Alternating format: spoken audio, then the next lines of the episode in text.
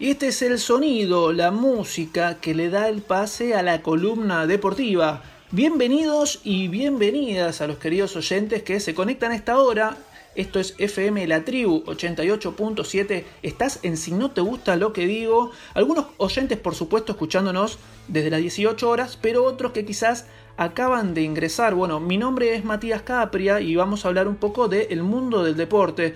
Algunos deportes sí se están desarrollando, pero de manera virtual. Lo decimos entre comillas porque es una nota de color de la que vamos a hablar ahora, que es la Champ Play. El Toto Salvio fue campeón de este torneo virtual de Play, ¿sí? hablamos del FIFA 2020. Bueno, el delantero de Boca se impuso por 1 a 0 al tenista Diego Schwartzman, actual número 13 de la clasificación del ATP y uno de los dos organizadores de este certamen junto a Paulo Dybala. ¿sí? Schwartzman organiza el torneo en América y Dybala lo organiza en Europa. Bueno, el Toto Sabio conquistó el segundo título de campeón de la Champ Play en un torneo de fútbol virtual con varios deportistas y también artistas. ¿eh?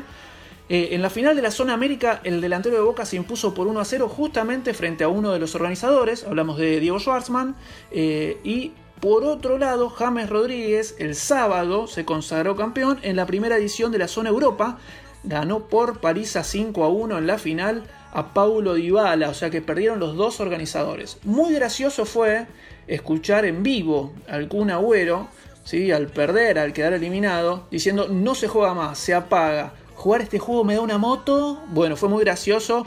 Eh, todo el mundo pudo ver en vivo eh, a los artistas y a los deportistas jugar a la Champ Play. El delantero argentino, hablamos de Agüero, perdió ante el colombiano James Rodríguez, justamente el campeón europeo, bueno, al FIFA 2020, como bien les contaba, y tuvo una reacción como cualquier otro que haya jugado, tiró el control remoto, quiso apagar el juego, bueno, fue bastante divertido. Eh, es importante decirles que el principal aporte de este torneo solidario irá a la Cruz Roja Argentina, que lleva más de 140 años de trabajo humanitario y posee 66 filiales a lo largo del país, con una sede central en la ciudad de Buenos Aires.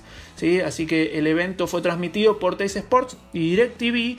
Y si están atentos, en cualquier momento va a haber otro. Así que hay que estar atento. Hubo muchos artistas argentinos también, eh, por ejemplo cantantes como Paulo Londra, como por ejemplo también, bueno, René Pérez de otros países, eh, Maluma. Por ejemplo, Maluma jugó un partidazo frente a Felipe Luis, también estuvo Pico Mónaco enfrentando a René Pérez, justamente como lo decía recién. Eh, Paulo Londra, que enfrentó a Diego Schwartzman, y el chino Darín enfrentando a Eduardo Sual, eh, Salvio, entre uno de, de los partidos más destacados del día domingo.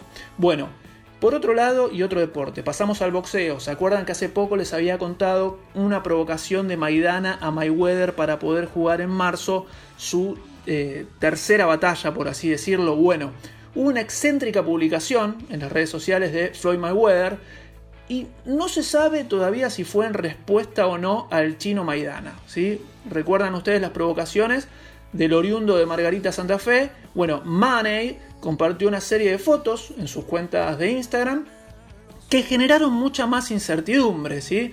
Eh, por, otro, por un lado yo les contaba que en el entorno del nacido en Santa Fe continuaban enfocando la gran eh, preparación que está llevando a cabo para su vuelta al ring y especulaban con esta trilogía ante el norteamericano. Bueno, eh, la promotora de Money respondió a esto con un video provocador ¿sí? y por otro lado publicó unas fotos ¿sí? se mostró públicamente después de un tiempo y en las redes sociales eh, pero esta vez no fue de manera directa, como el video aquel que les conté la semana pasada, sino que el ex campeón argentino de Welter y Super Welter que estaba provocando a Mayweather tuvo que ver las fotos del estadounidense que volvió a ostentar de su riqueza mostrando una partida de póker con un amigo y varios fajos de dólares alrededor. Nos tiene acostumbrados ¿sí? a, a publicaciones de este tipo Mayweather, pero esta vez lo hizo en clara alusión, por lo menos muchos tomaron esta publicación como una clara respuesta para los que aún sueñan con volverlo a ver eh, boxear oficialmente y justamente completar esta trilogía con el chino Maidana. Bueno, habrá que esperar ¿sí? a ver si piensa retornar al ring y justamente hacerlo frente al chino. Sería un peleón, yo los voy a tener al tanto de esta noticia que venimos siguiendo durante todos los lunes en nuestro programa. Y por último, y me despido con esto, eh, en tiempos de cuarentena, y vamos a hablar de un equipo del país que, y del ascenso, que abrió su estadio ¿sí? en medio de la cuarentena. Hablamos de Belgrano de Córdoba. ¿sí? Los dirigentes de Belgrano tuvieron una iniciativa para que sus hinchas puedan sobrellevar este aislamiento social, preventivo y obligatorio. Y con el lema el gigante nos alienta jugando todos podemos vencer al coronavirus, esta fue la propuesta, la cancha Belgrano abrió, abrió sus puertas, lució ¿sí? en la noche del sábado en plena cuarentena por el coronavirus, iluminada como para albergar un partido de fútbol, pero bueno, obviamente no ingresó gente, nadie salió de sus casas, justamente el lema era alentar desde las casas, pero sí apareció la luz y la voz del estadio, entonando las canciones más representativas de la hinchada.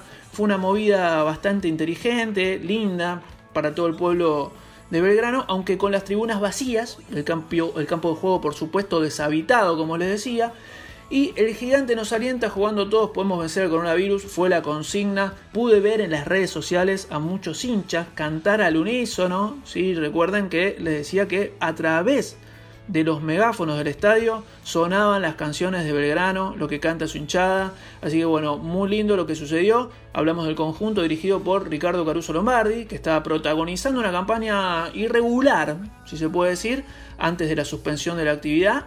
Cinco victorias, 12 empates, 4 derrotas.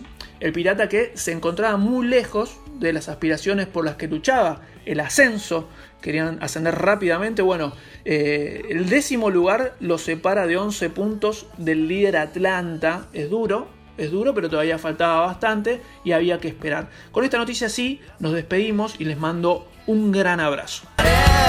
Los goles que